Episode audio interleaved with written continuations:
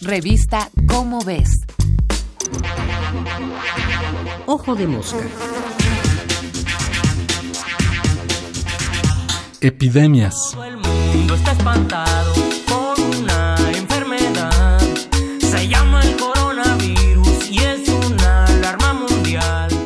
La epidemia de COVID-19, causada por el nuevo coronavirus SARS-CoV-2, sigue siendo noticia y lo seguirá siendo por algunos meses.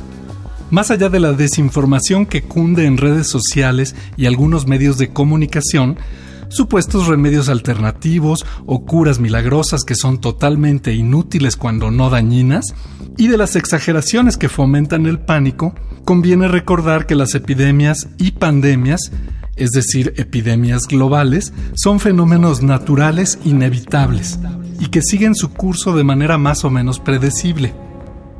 ¿Cómo surgen?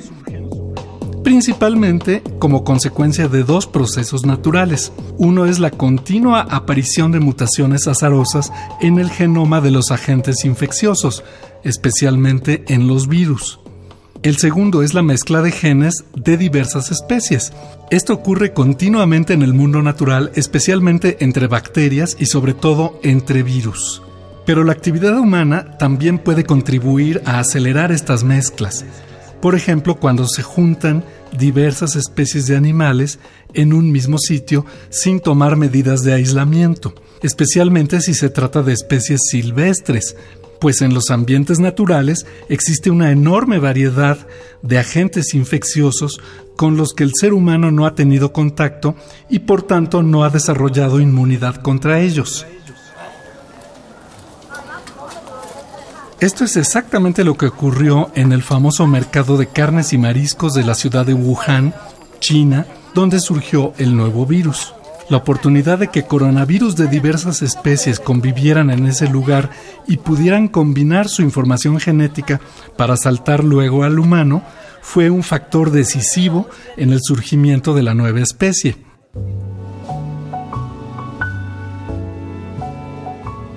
En la gravedad de las epidemias y pandemias influyen características propias de la enfermedad, principalmente dos, su infectividad, es decir, la cantidad de personas que pueden ser contagiadas por un individuo infectado, y su índice de mortalidad, o sea, el porcentaje de personas infectadas que fallecen debido a la enfermedad.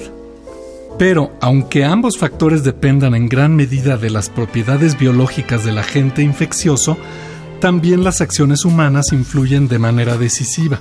Las nuevas pandemias que han surgido en los últimos tiempos y que seguirán surgiendo son facilitadas por los modernos medios de transporte que reducen tiempos y distancias, principalmente la aviación, y permiten que un paciente infectado puede trasladarse literalmente al otro lado del mundo en cuestión de horas pero también influyen factores como las condiciones de hacinamiento en las ciudades modernas, transporte colectivo, tiendas y oficinas repletas, eventos masivos que favorecen el contagio y por elementos como la calidad del sistema de salud de la sociedad de la que estemos hablando.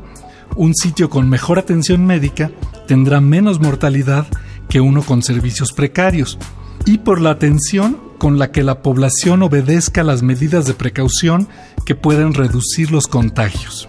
En pocas palabras, podríamos decir que aunque la aparición de nuevas epidemias y pandemias es naturalmente inevitable, las acciones del ser humano pueden hacer mucho para agravarlas o bien para aminorar en lo posible sus efectos.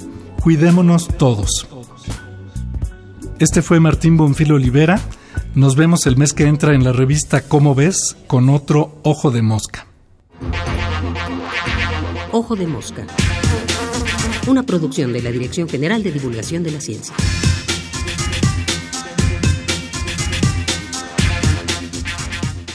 Revista Cómo ves.